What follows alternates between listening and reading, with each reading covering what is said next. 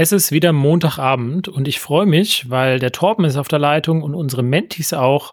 Und wir machen die nächste Runde und besprechen heute ein paar Exposés und kalkulieren ein paar Objekte. Ich freue mich, äh, Katrin, Robert, Katharina und Torben, dass ihr da seid. Hallo. Hallo. Hallo. Sehr schön. Ja, und heute wird etwas datenlastig. Ähm, von daher machen wir es nicht zu kompliziert und jingeln auch direkt rein. Du meinst, das Format Podcast ist nicht so geeignet für Zahlen, aber na gut, muss man ja auch durch, ne? Außerdem solltest du als Immobilieninvestor auch wissen, von, wenn, wenn wir eine Zahl nennen, was es bedeutet. Deswegen gehen wir mal rein.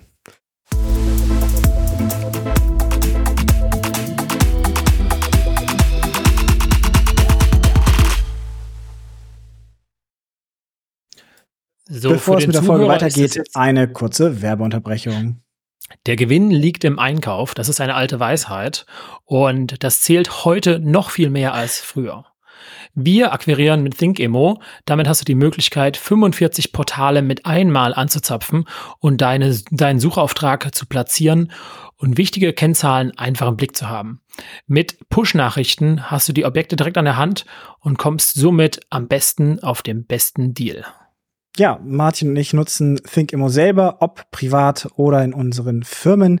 Und für dich als treuen Zuhörer haben wir extra einen 10% Rabatt rausgehandelt. Das heißt, du bekommst mit dem Code ImmoInsights 10% auf die ersten zwölf Monate. Entweder direkt beim Checkout den Code eingeben oder über den Link in der Folgenbeschreibung direkt bei ThinkImmo anmelden. Und natürlich bekommen wir hier auch eine kleine Provision. Diese werden wir in unseren Podcast, in diesen Podcast reinvestieren. Werbung Ende und weiter geht's zur Folge. Ja. Mensch. du, ich war heute Morgen noch so drin, dass wir das ohne Werbung machten und jetzt wieder mit. Also es ist irgendwie. Pff, ist Torbens Schuld, genau. Ich, ich weiß, ich weiß, ich weiß. Alles gut. Head of Post-Production kann sich darum kümmern, würde ich sagen. Mm, mm, ja. Okay, let's go. Starten wir okay. mal rein. Nee, let's go.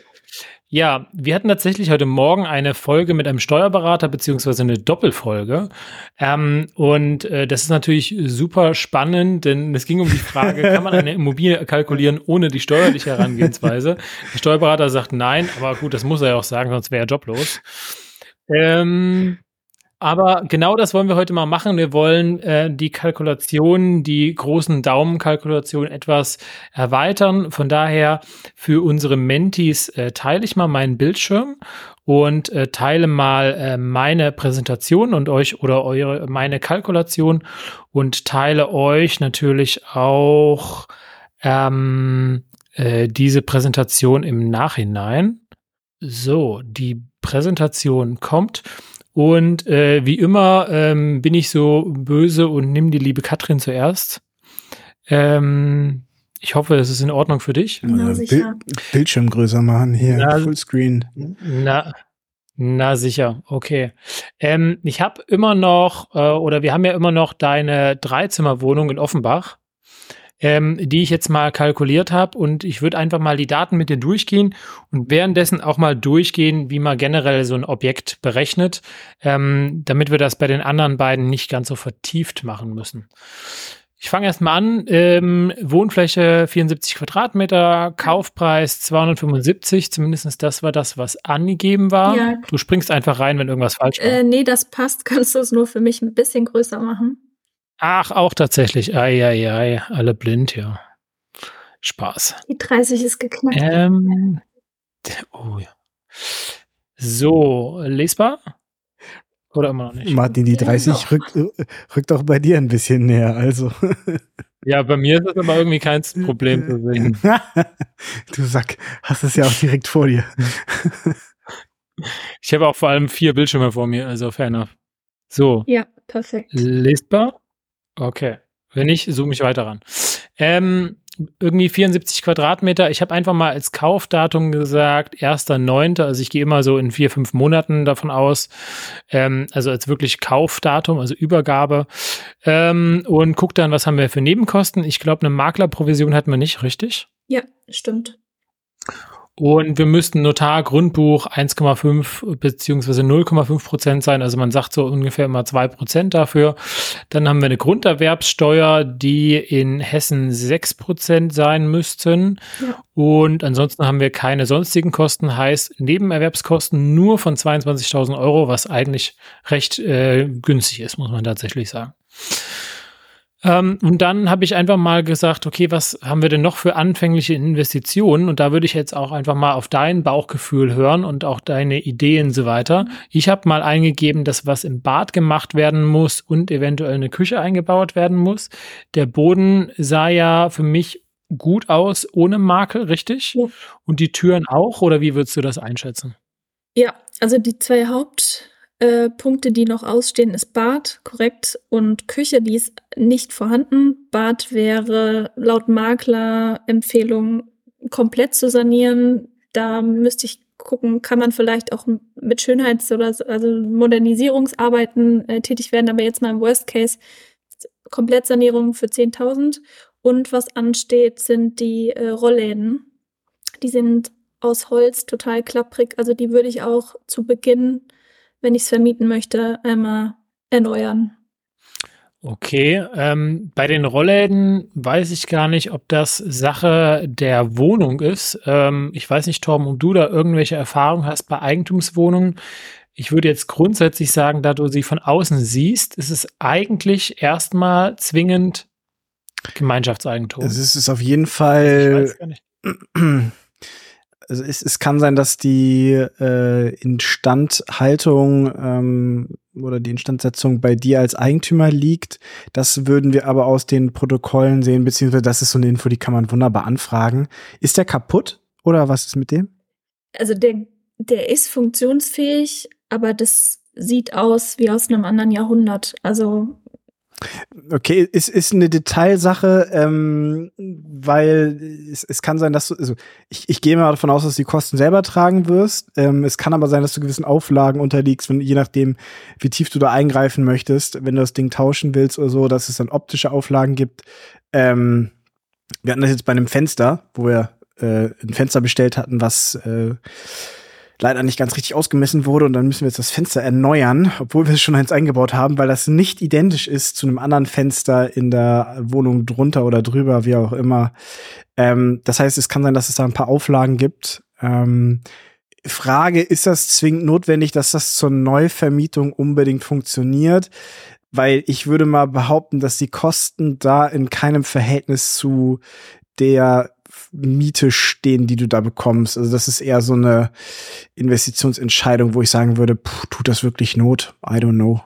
Also ich hatte jetzt am Wochenende also mal Rücksprache gehalten mit jemandem, der seine Rollläden auch modernisiert hat und der tippte so auf 400 Euro für ein Rollladen sozusagen und das wären dann zwei, die gemacht werden müssten. Mhm. Aber das ist eine Kleinigkeit, ne? Also für mich okay. als Laie dachte ich ja, ich würde das jetzt mitmachen am Anfang, wenn ihr sagt, kann auch sein, dass das so ein äh, Eigentümerverantwortung ist oder Entscheidung, dann können wir das jetzt auch erstmal rauslassen. Ja, wenn du sagst, du willst zwei machen, ist das ja auch was anderes. Ich hatte gerade die Türen und Fenster durchgerechnet und war gerade bei drei, vier, fünf, sechs, sieben, acht Fenstern, auch teilweise, wenn es kleine Fenster sind, dann ist das ja schon wieder eine größere Summe. Also, Aber wenn wir irgendwie von anderthalb, sagen wir mal 2000 Euro reden, dann rechnen wir die jetzt einfach mal ein und ja. für den schlimmsten Fall also es ist immer, es ist, es ist immer schön, wenn Kosten nicht entstehen, ja. Aber in der Kalkulation ähm, können wir es auf jeden Fall erstmal äh, reinnehmen. Das äh. Ja, vielleicht, was ich hier noch zu sagen würde, ähm, Bad, Rollläden, solche Sachen sind Sachen, die die Bank immer gerne mitfinanziert, Küche nicht. Das heißt, also wir müssen gleich gucken, ähm, wie, äh, wie viel Eigenkapital wir haben, etc. Ähm, weil das ist so ein, so ein Fall, also normalerweise sagt die Bank Minimum Nebenkosten, also diese 22 plus Küche, das ist sowas, was sie nicht finanzieren, aber da gucken wir gleich mal, wo wir rauskommen. Ich habe jetzt einfach mal die 14 Euro angenommen. War das noch richtig, Marktmiete, oder würdest du die höher setzen? Nee, ich würde die bei 14. Oder niedriger? Nee, 14 ist okay. Gut. Und dann habe ich das einfach gerechnet auf die Fläche des Objektes, habe dann gesagt, okay, wir kriegen 50 Euro nochmal für die Küche, Ähm, ob man das jetzt äh, separat mitvermietet oder mitvermietet, das erstmal sei jetzt mal gestellt. Aber das heißt, wir sind irgendwo bei einer Kaltmiete von knapp 1100 Euro plus Nebenkosten, also auch schon nicht wenig. Ähm, haben dann einen AFA-Satz von 3%. Ich habe jetzt mal einen Gebäudeanteil getippt von 70 Prozent. Ob das wirklich 70 ist, das müsste man nochmal schauen. Ähm, Wertzuwachs mit dem Grundstück. Ähm, einfach mal gerechnet, irgendwie kalkulatorischen Mietausfall 2%. Ja, da kann man hin und her sich auch ein bisschen rechnen. Im Endeffekt schaue ich immer und auch mal der Instandhaltungsrücklage, also wie viel musst du zurücklegen, ähm, jetzt im Prinzip bei der Wohnung, äh, wie viel musst du zurücklegen, um den inneren ähm, Bereich, also sprich das Sondereigentum der Wohnung zu pflegen und instand zu setzen, habe ich jetzt mal auf sieben Euro gesetzt was man da so zum ähm, ähm, Thema eingibt, es hängt so ein bisschen ab. Ich schaue immer, ähm, wenn ich mir das hier anschaue, was monatlich zurückgelegt wird am Anfang, dann sind wir irgendwie bei 43 Euro und 25 Euro monatlich, die zurückgelegt werden. Also irgendwie 60, 65 Euro, das sind im Jahr 700 Euro. Ganz ehrlich, das ist immer noch nicht viel, wenn du da irgendwas hast äh, in ein, zwei Jahren mit einem Boden oder einer Heizung etc oder einmal eine Miete ausfällt, ähm, dann bist du ganz schnell bei so einem Bereich und von daher finde ich es nicht schlecht, das einfach mit drinne zu haben, einfach als kalkulatorischer Posten. Und wie es nachher wirklich in Zukunft wird, das ja, weiß man leider gar nicht, das, bis es soweit Das ist ja auch wirklich nur für Instandhaltung, ne? Da ist jetzt nicht irgendwie große Sanierung oder sowas geplant, sondern das ist Instandhaltung. Das heißt, du hältst einen bestehenden Standard instand, ne? Also da ist jetzt nicht große Modernisierung, das würdest du noch mal extra raufrechnen. Genau. Ansonsten äh, Hausgeld, umlagefähige Fall, äh, um, umlagfähige Teil ist für mich immer relativ unwin, äh, un, uninteressant. Also was ist auf den Mieter umlegbar?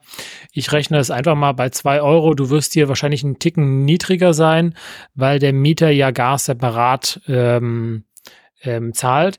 Was für mich immer wichtig ist und was ich nicht gefunden hatte, ähm, im Exposé war das Hausgeld beziehungsweise die monatliche WEG-Rücklage. Weißt du das?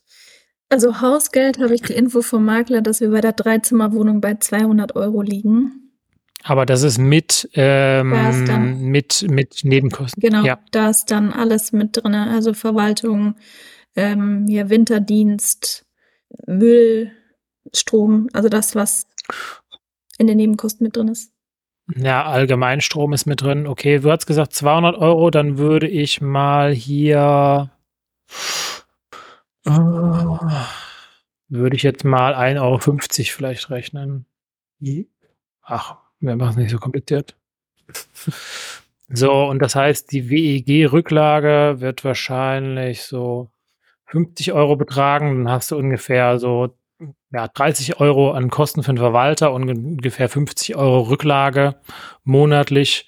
Ähm, dann siehst du im Prinzip, du hast einmal ja eine Rücklage von der WEG, also der Wohneigentümergemeinschaft, und einmal eine Rücklage, die du selber äh, behältst. Wie wird das Ganze jetzt berechnet? Mal bei den Bewirtschaftungskosten. Ähm, Im Prinzip Hausgeld, WEG ist ein Teil davon. Und dann hast du die Instandhaltungsrücklage, ähm, die kalkulatorische Mietausfall und dann hast du eine Summe von, ich sag mal, nicht umlagfähigen Kosten von jetzt mal in dem Fall irgendwie von 156 Euro und umlagfähige Kosten irgendwie von 111 Euro jetzt mal als erste Schätzung. Und dann kommt es natürlich weiter in den spannenden Teil der Finanzierung. Und da hatten wir ja schon mit der Jasmin die ersten Runde gemacht. Und ich meine, sie hatte dir auch so als Tipp gegeben, rechne mal mit viereinhalb Prozent und anderthalb Prozent, also viereinhalb Prozent Zinssatz und anderthalb Prozent Tilgung, richtig? Ja. Okay. Und ähm, Eigenkapital technisch, was wollen wir da jetzt mal ansetzen? Ähm, ich meine, wir sind jetzt hier bei schon 103 Prozent der Summe und irgendwie 30, 32.000 Euro Eigenkapital. Wäre das in Ordnung oder würde das lieber, du würdest das noch einen Ticken nach oben oder nach unten setzen, das Eigenkapital?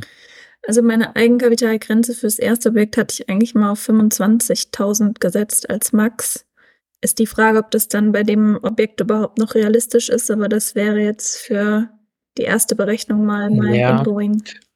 Also die Nebenkosten, die Kaufnebenkosten und die Küche müssten wir auf jeden Fall schon rechnen. Das heißt, da wären wir bei 27. Dann nimm das. Natürlich kann man das nachher noch ein bisschen hin und her rechnen, aber dann würde ich mal die 27 ähm, annehmen. Mal gucken, ob ich das hier so einfach hinbekomme. Jawohl.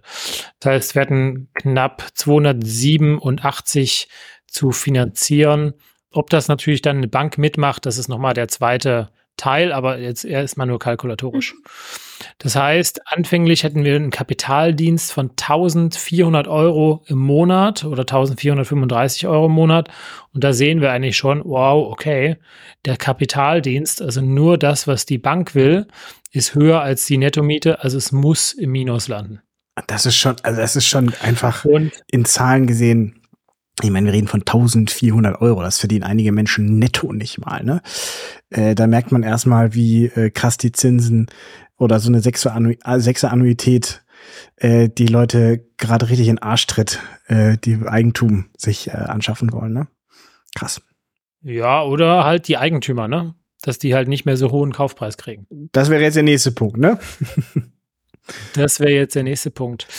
Ähm, du kannst ja mal gucken, also wie wird sowas jetzt berechnet? Ich berechne das immer in der Heute und in der Zukunft.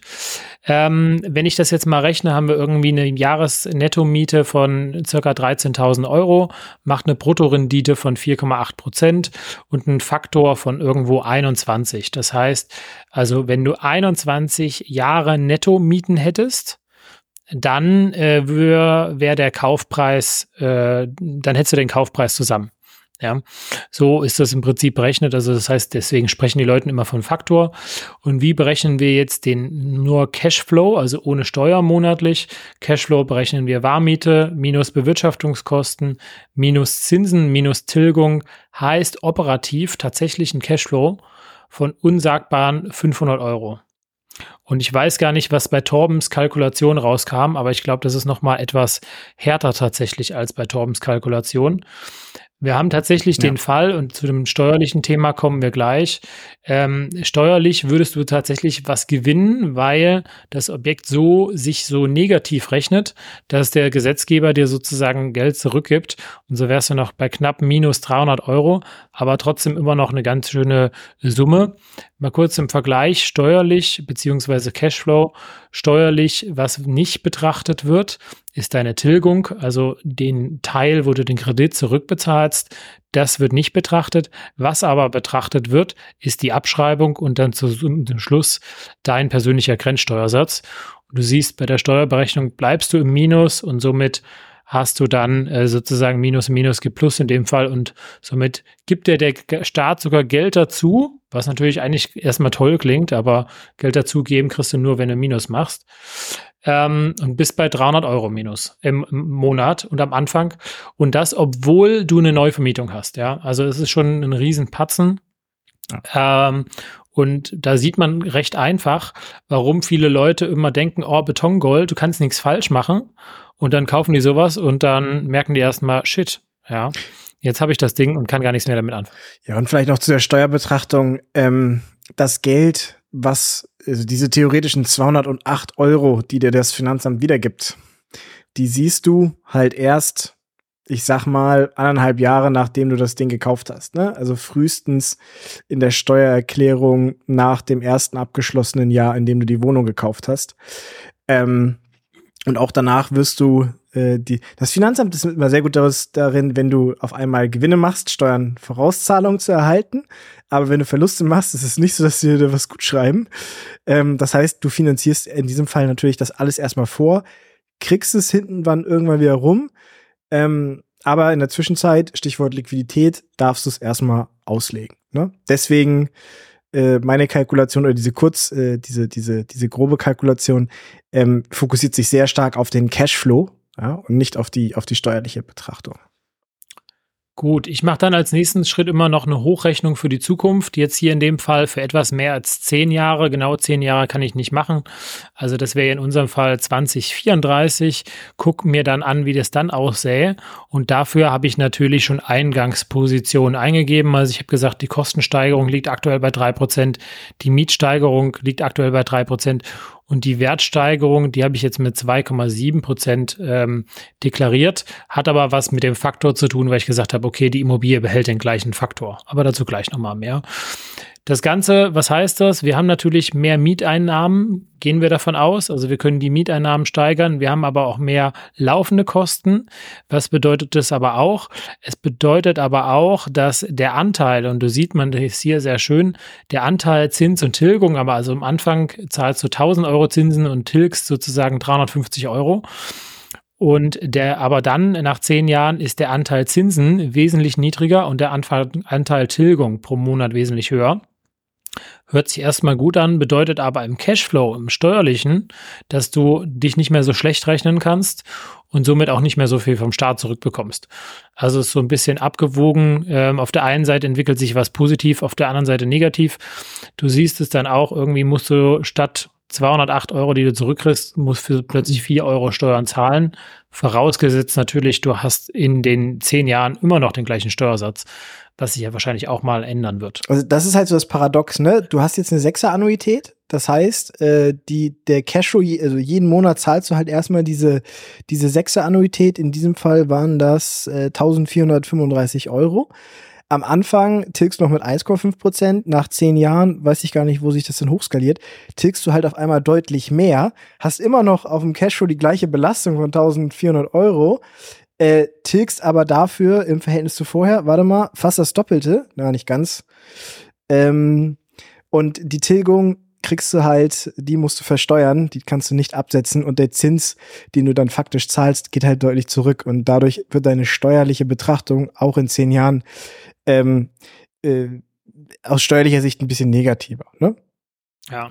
Also grundsätzlich sieht die Aussicht erstmal sehr negativ aus, wenn ich mir das hier so anschaue. Alles nicht so grün, alles nicht so schön.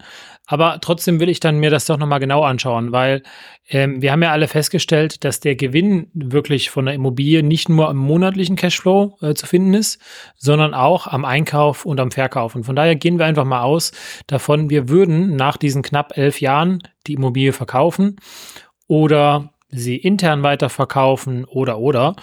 Und wir gehen mal davon aus, wir machen das mit dem gleichen Faktor, ähm, also dem gleichen monatlichen Faktor wie jetzt. Tatsächlich muss man sagen, ich persönlich sehe das eher so, dass der Faktor wieder steigen wird. Warum? Ähm, aktuell sind die Faktoren etwas niedriger, was damit zusammenhängt, ähm, dass die Zinsen natürlich gestiegen sind. Eigentlich alle gehen davon aus, dass die Zinsen wieder runtergehen. Das heißt, die Faktoren steigen wieder. Also das ist so ein Pro und Contra. Das heißt also auch der Kaufpreis bezogen auf die äh, aktuelle Miete oder die dann zu erzielende Miete steigt.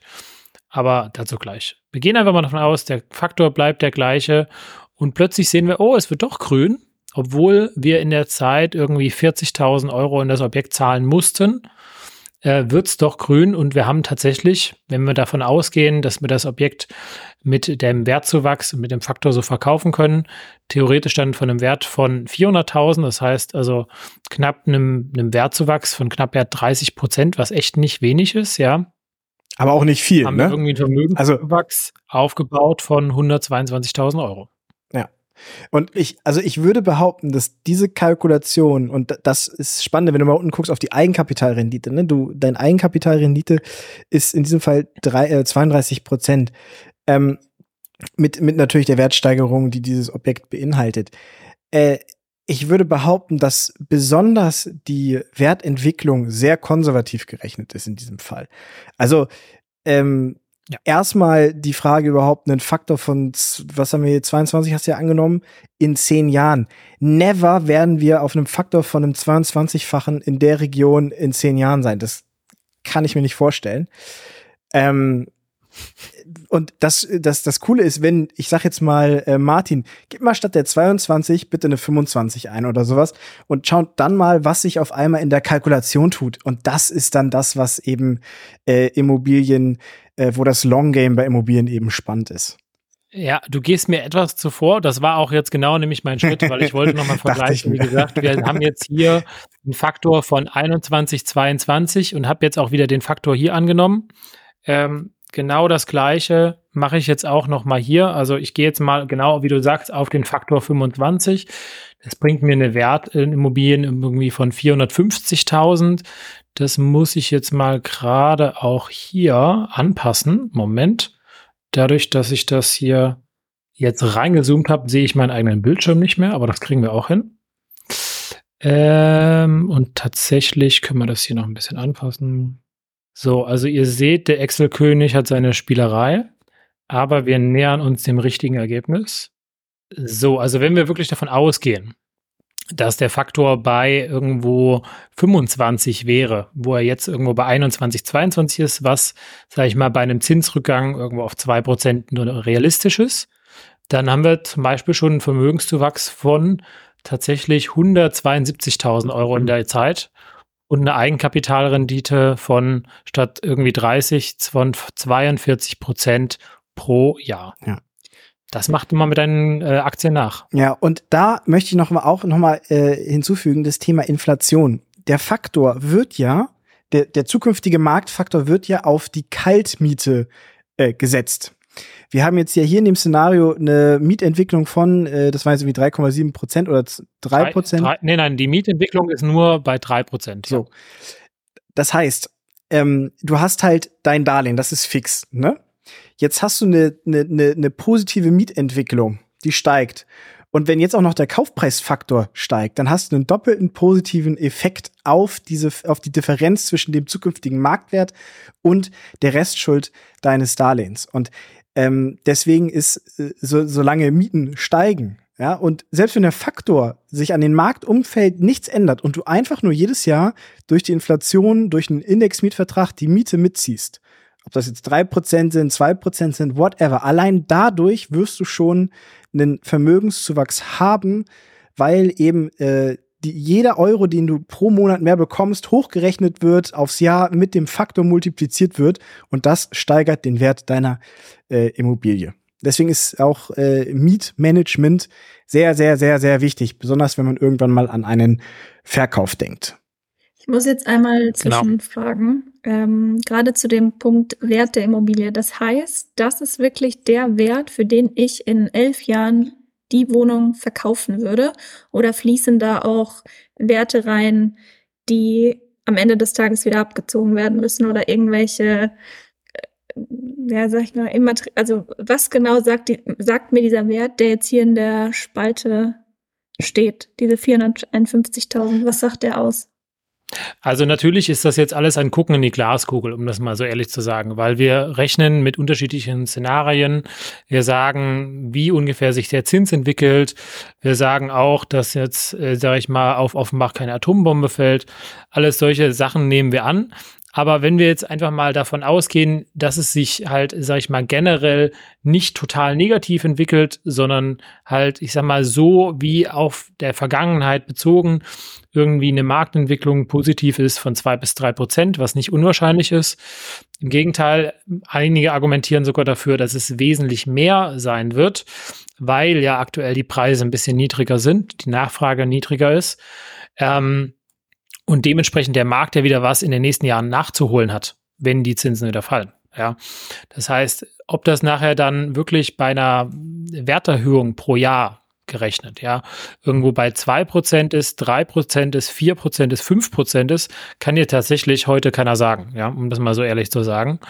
Ähm, wir können nur verschiedene Szenarien annehmen, wir können nur annehmen, wo es hingehen könnte. Und deswegen fange ich immer gerne mit meinem Case an, okay, wir sagen einfach mal, der Faktor bleibt der gleiche. Wir sagen, okay, wir können uns alle vorstellen, dass die Miete pro Jahr irgendwie ein, zwei, drei Prozent wächst, was jetzt auch nicht eine Riesensumme ist, ja. Äh, nur wenn wir dieses, sag ich mal, Base-Szenario nehmen, wie schlimm sieht's denn dann aus? Und du hast gesehen, dass vielleicht ist das Base-Szenario im monatlichen Überschuss jetzt nicht geil, aber trotzdem ist die, ist der Vermögenszuwachs insgesamt ja. nach zehn Jahren doch schon deutlich. Und das Spannende hierbei ist, das Ganze ist steuerfrei. Ja, also ich setze das einfach nochmal zurück auf die ursprünglichen Daten hier. Ja. Und ich möchte nur mal kurz festhalten, wie viel Geld das ist. Ich glaube, wir waren bei 2,6 oder 2,7 Prozent pro Jahr. Ähm, wenn wir jetzt davon ausgehen, Ups, da stimmt noch was nicht. 300, na doch fast. Wir gehen mal davon aus, wirklich nur von dem äh, äh, äh, Thema, dass sich der Faktor nicht ändert. Denn reden wir hier von 122.000 Euro äh, Wertentwicklung oder Vermögenszuwachs über zehn Jahre. Und wir reden davon, dass das komplett versteuert ist. Genau. Für das heißt, das sind eigentlich 1000 Euro im Monat. Ja. Wie, wie berechnet sich das? Also, du hast ja gerade gefragt, Katrin, im Endeffekt der Wert der Immobilie, das ist äh, basiert auf dem, Multi dem Marktfaktor der Kaltmiete. Das hatten wir jetzt erklärt, wir keine Ahnung, in dem Szenario vielleicht bei 400.000 irgendwann nach elf Jahren. Dann hast du noch die Restschuld an Darlehen, die abzulösen ist. Das ist jetzt erstmal die einfachste Betrachtungsweise, ähm, was bei dir auf dem Konto landet. Das ist das tatsächlich, was später bei dir auf dem Konto landet. Das wären in diesem Fall Restschuld Darlehen 220.000 Euro. Das heißt, 180.000 Euro wirst du später mal auf dem Konto haben ja, nach dem Verkauf. Jetzt hast du aber in der Zwischenzeit, und das stellt diese Tabelle halt sehr gut dar, in der Zwischenzeit ja noch Eigenkapital eingesetzt. Das sind in diesem Fall diese 27.000 Euro. Deswegen ziehen wir die kalkulatorisch einmal ab. Und wir ziehen auch kalkulatorisch einmal das ab, was du bis jetzt jeden Monat draufgezahlt hast über diese elf Jahre. Und dann kommst du auf einen Vermögenszuwachs von 122.000 Euro. Okay. Was du aber faktisch auf dem Konto haben wirst nach diesen elf Jahren ist die Differenz aus dem Wert der Immobilie und der Restschuld des Darlehens. Das heißt, genau, das ist äh, das heißt, du hast 180.000 Euro Cash auf dem Konto, sofern die Parameter, wie wir sie hier eingegeben haben, nach elf Jahren auch zutreffen.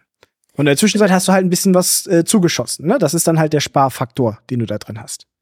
Ja, aber das ähm, heißt jetzt in dem Szenario, gehe ich auch davon aus, dass mit den Rücklagen, die ich über den, die Mieteinnahmen privat zurücklege, plus das, was über die Wohneigentümergemeinschaft zurückgelegt wurde, dass da alles an noch zusätzlichen Sanierungskosten, sei es Fenster oder Rollläden, sind doch Gemeinschaftsentscheidungen, dass das alles darin dann gedeckelt ist. Okay. Da, da, deswegen eben diese, äh, deswegen hatte Martin eben in der Liste der Kosten, die jetzt im Hier und Jetzt anfallen, ähm, da ist halt, also erstmal, es wird nie genau der Wert rauskommen, der da steht. Never fucking ever. Äh, es wird jetzt aber, und das ist das, was Beispiel, was wir eigentlich machen wollen, ist, es kommt nicht darauf an, ob du irgendwo zwischenzeitlich nochmal 5000 Euro reinbutterst für irgendeine neue Küche oder irgendwie, keine Ahnung, musst du doch den Boden nochmal austauschen oder nochmal streichen, whatever. Oder äh, du hast Neuvermietungskosten, zahlst einen Makler, weil du es selber nicht machen möchtest. Das sind alles Kosten, die werden zwischendrin entstehen, die hast du vielleicht nicht jetzt eingerechnet. Das ist ähm, aber du kannst nie alles einrechnen und im Verhältnis zu dem, was am Ende bei rumkommt, ja, ist das wirklich fast zu vernachlässigen, wenn du da jetzt noch mal 2000 äh, Euro für eine Neuvermietung ausgibst oder sowas. Für deine Liquidität ist das natürlich was anderes. Deswegen sagen wir auch immer, du solltest dann immer noch Liquidität vorhalten.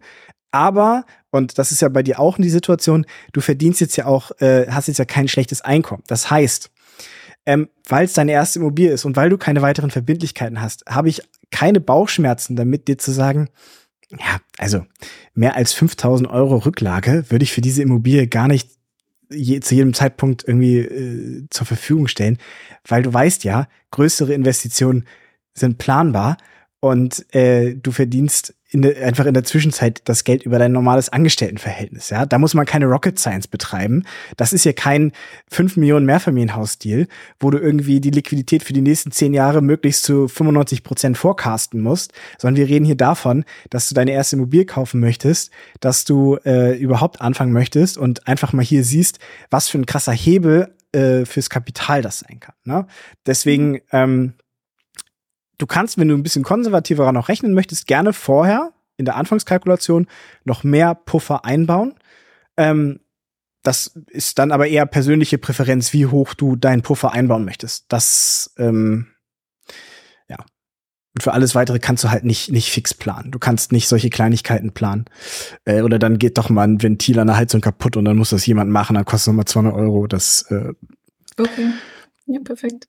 Genau, also äh, das ist auf der einen Seite die Kehrseite, auf der anderen, also die, die negative Seite, auf der anderen Seite kannst du diese Kosten natürlich auch steuerlich komplett geltend machen, ja, mit deinem Steuersatz. Heißt, ähm, also auch wenn du da 100 Euro Kosten hast, hast du die ja gar nicht als volle Kosten, sondern ist es ja Teil der Aufwendungen für die Vermietung und Verpachtung und somit ja auch mit deinem Steuersatz sozusagen gegenzurechnen. Äh, das heißt, also gehen wir mal von einem Steuersatz von 30 Prozent aus, musst du 30 Prozent dieser Maßnahmen ja auch nicht zahlen und hast ja wahrscheinlich eine positive Gewinnentwicklung. Also wir gehen mal davon aus, wenn du jetzt das ganze Objekt hier ein paar Jahre lang vermietest und im sechsten Jahr sagt der Mieter, boah, cool, ich ziehe jetzt aus. Und du sagst, puh, ist aber ganz schön abgenutzt, ich mache jetzt die Böden einmal komplett neu, ich streiche einmal komplett neu dann äh, kann es ja sein, dass du nicht nur die drei Prozent Miete anheben kannst, sondern noch mal mehr. Ähm, und das zahlt sich natürlich dann auch schon wieder positiv in den Verkaufspreis ja. ein. Also auch da ist es halt ein Abwägen und deswegen gehe ich lieber diesen, diesen Base Case mit, ich gehe mal mit dem Faktor rein und guck mal, wo ich ungefähr landen könnte. Ähm, und trotzdem sehen wir grundsätzlich, solange ich nachhaltig halt auch die Mieten anpasse, ich glaube, das ist ein wichtiger Punkt und nachhaltig mich auch damit beschäftige, ist das kein Thema. Und ich würde noch sagen, vielleicht ein Thema, genau das hatte der Torben schon angesprochen. Ähm, ich würde diese 5000 Euro, die du mehr brauchst, würde ich entweder von Anfang an mir wirklich aufs Konto legen, irgendwo auf die Seite oder ähm, wirklich mitfinanzieren, auch wenn dich das jetzt ein paar Euro kostet. Äh, warum? Weil lieber ist es mir, du erwartest, dass da irgendwann mal was kommt und es kommt nichts, ja, und zahlst ein paar Euro dafür an, an Zinsen. Ähm, als dass, wenn jetzt die nächste Rechnung über 120 Euro kommt, du dich ärgerst und dann kommt wieder irgendwann eine über 150 Euro und dann ärgerst du dich wieder. Und dann machst du das ganze Thema mit der Immobilie nicht lange, weil du dir denkst, ach, das ist Immobilie, ist ja total bescheuert ich habe ja total viele Ausgaben, aber eigentlich waren sie ja zu erwarten. Und ja, also einfach ein anderes Erwartungswert. Wir legen ja 500 Euro pro Jahr zurück ne, an eigener Instandhaltungsrücklage. Das ist ja hier in der Kalkulation schon drin. Das heißt, du redest ja auch nur von Kosten, die über diese 500 Euro im Schnitt äh, hinausgehen. Ganz ehrlich, du wirst wahrscheinlich drei Jahre lang genau gar nichts hören. Ja, dann hast du schon mal 1500 Euro angespart. Und dann äh, kommt irgendwann entweder eine Neuvermietung oder musst du hier mal was machen. Und dann hast du immerhin 1500 Euro schon, äh, die du dir kalkulatorisch zur Seite gelegt hast.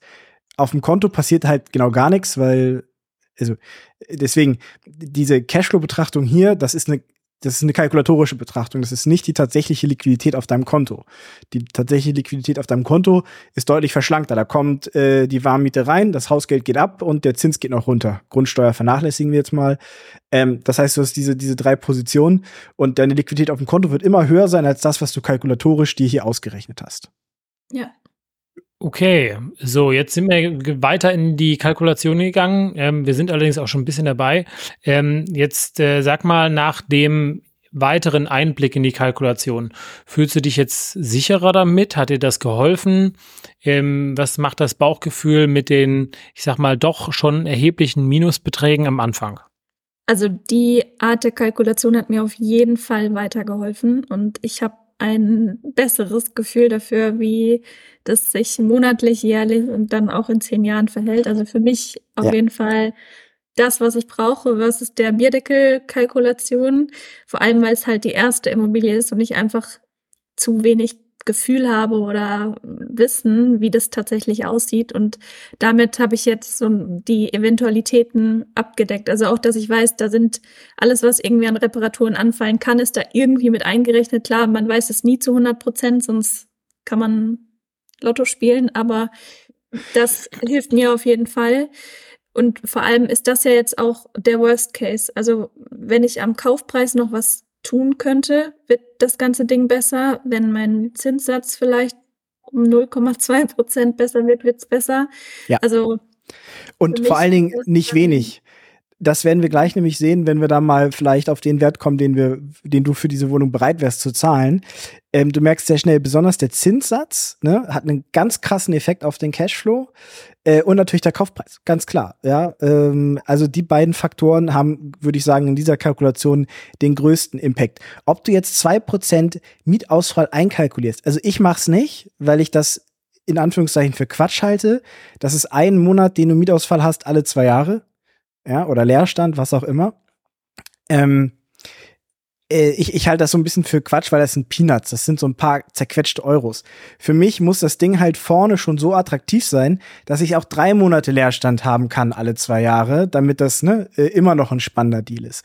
Ähm, deswegen bin ich halt in, in dieser Betrachtungsweise, was Mietausfall angeht, zum Beispiel, da lege ich direkt zur Seite, sage ich, ja, brauche ich mir nicht einrechnen, die paar Euro. Äh, aber spannend wird's eben jetzt, wenn wir am zum Beispiel Martin äh, Kaufpreis drehen wollen. Ich weiß nicht, ob du das ähm, als nächsten Schritt jetzt äh, vorhattest zu tun. Genau, also einmal Kaufpreis und was mir noch einfällt, was man natürlich auch machen kann, wenn du sagst, ah, ich versuche eigentlich mein Eigenkapital zu schonen. Wir haben eben gerade gesagt, okay, maximal, was die Banken gerade mitmachen, ist irgendwie vielleicht den Kaufpreis und ähm, aber auch andere Themen.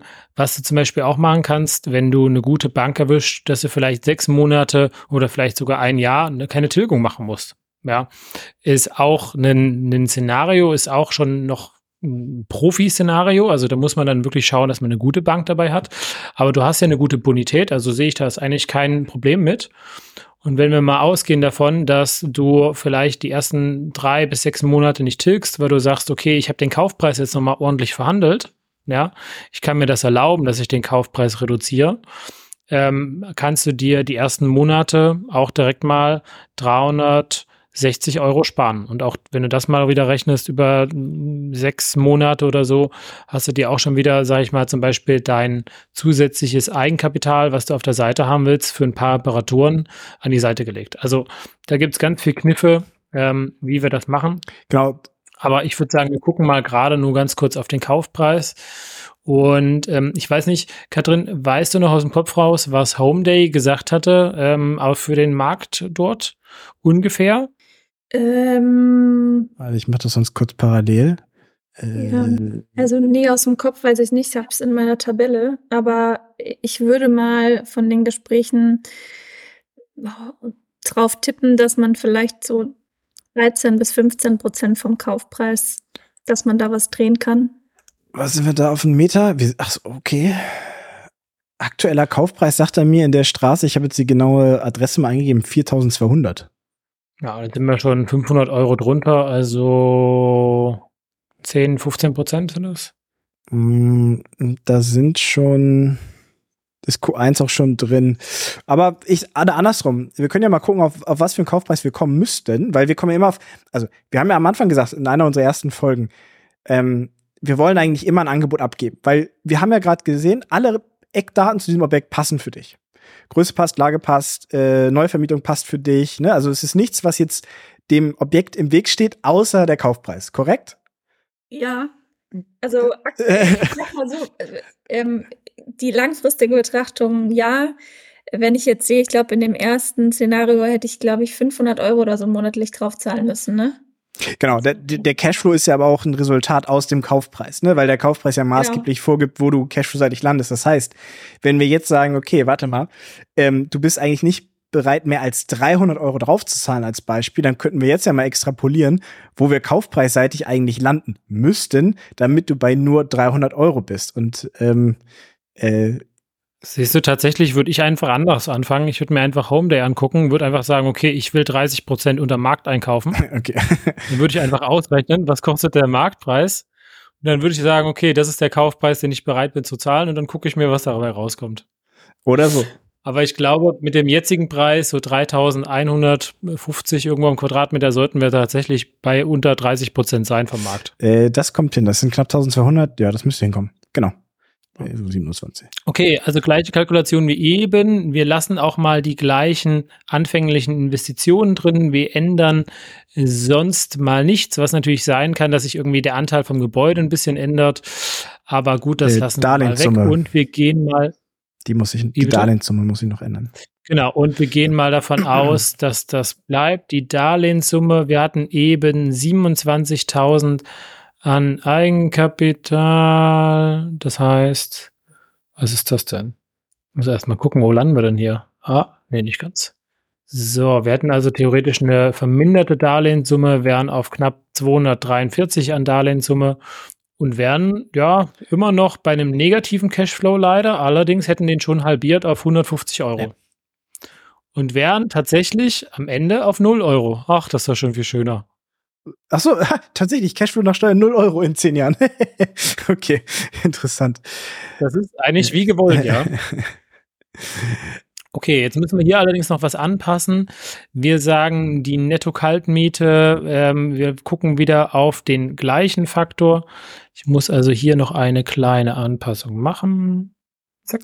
Man merkt daran, das ist das Schöne an Kalkulationen, man kann halt sehr schnell zum Excel-Millionär werden, ne, wenn du einfach die Parameter so anpasst, wie das für dich wichtig ist. Deswegen bin ich immer ein Fan davon, ähm, so zwei, drei Szenarien zu erstellen. Ne? So ein Best Case, einen Worst Case und so ein Middle Case. Und wenn du dich beim Middle Case-Szenario wohlfühlst, ähm, glaube ich, kann man das äh, gut machen. Ich ich habe Investments, die laufen besser als geplant. Ich habe aber auch welche, die laufen deutlich schlechter als geplant. Fertig. So. Und äh, irgendwo ist es dann in der Mitte, ähm, wenn du dich mit Middle Case äh, wohlfühlst. Ähm, ja. Ja, und tatsächlich, wenn wir keine anderen äh, Sachen ändern, außer den Kaufpreis und natürlich die Darlehenssumme, ähm, wir gehen auch davon aus, das Objekt wird zum gleichen Preis verkauft in der Zukunft, gehen wir von einem Vermögenszuwachs von 120.000 Euro auf 170.000 Euro. Mensch, wenn sich das jetzt mal nicht das Verhandeln lohnt. Ja. 50.000 Euro in der Zukunft kriegst du, wenn du nur, was sind das jetzt, knapp 70, 60.000 Euro jetzt runterverhandelst? Nee, das kann nicht sein. Äh, und irgendwie so. Und, und auch da wieder, das ist ja nur der kalkulatorische Wert, ne? Der Cash, den du dann hast nach den zehn Jahren, das ist ja das, was dann für dich interessant ist, weil du wirst diese 200, in diesem Fall sind wir jetzt bei unter 300 Euro, 280 Euro oder was das sind, die du draufzahlst. Irgendwann wirst du die nicht merken, ob das jetzt in den ETF-Sparplan geht oder in deine Immobilie rein. Ähm, ist jetzt erstmal egal. Das, was für dich dann interessant wird, ist, wenn du dann nach diesen elf Jahren auscasht und dann auf einmal, in diesem Fall sind es dann äh, 215.000 Euro oder sowas, 210.000 Euro auf dem Konto hast, steuerfrei. Davon kannst du halt schon mal in Urlaub fahren, ne? Also, äh, äh, deswegen. Ähm, Klingt auf jeden Fall gut. Klingt auf jeden Fall du, gut, ja. Wunderschön. Ja, also ich würde mir einfach ausrechnen, 35 Prozent unter Marktwert und würde mir das Angebot abgeben. Ja. Dann würde ich mal gucken, was er sagt. Weil du brauchst ja Verhandlungsspielraum, deswegen kannst du nicht mit 28 anfangen. Okay. Und, und dann würde ich die Summe auch schon mal schön rund, schön ungerade lassen, ja. Ja. weil ähm, die, die ist viel besser äh, zu beschreiben. Und das würde ich eben auch genauso begründen. Aber das, dazu kommen wir in der nächsten äh, Folge, wie wir das handhaben und wie wir das begründen. Genau. Ja, dazu spreche ich nochmal jetzt. Also auf jeden Fall vielen, vielen Dank dafür. Das bringt viel Licht ins Dunkel. Ich habe tatsächlich nur noch eine Frage, die sich auf diesen Faktor bezieht. Ich glaube, du hast jetzt gesagt, ein 22er oder sowas hast du da eingegeben, ne? Kannst du nochmal ja. quasi auf Deutsch sagen, was ein Faktor 22 aussagt? Kann ich. Angenommen, du zahlst jetzt ähm, 10.000 Euro Miete im Jahr netto und du hast einen Faktor von 22, dann wäre der Kaufpreis am Anfang 220.000 Euro. Also das 20-fache der Netto-Kaltmiete.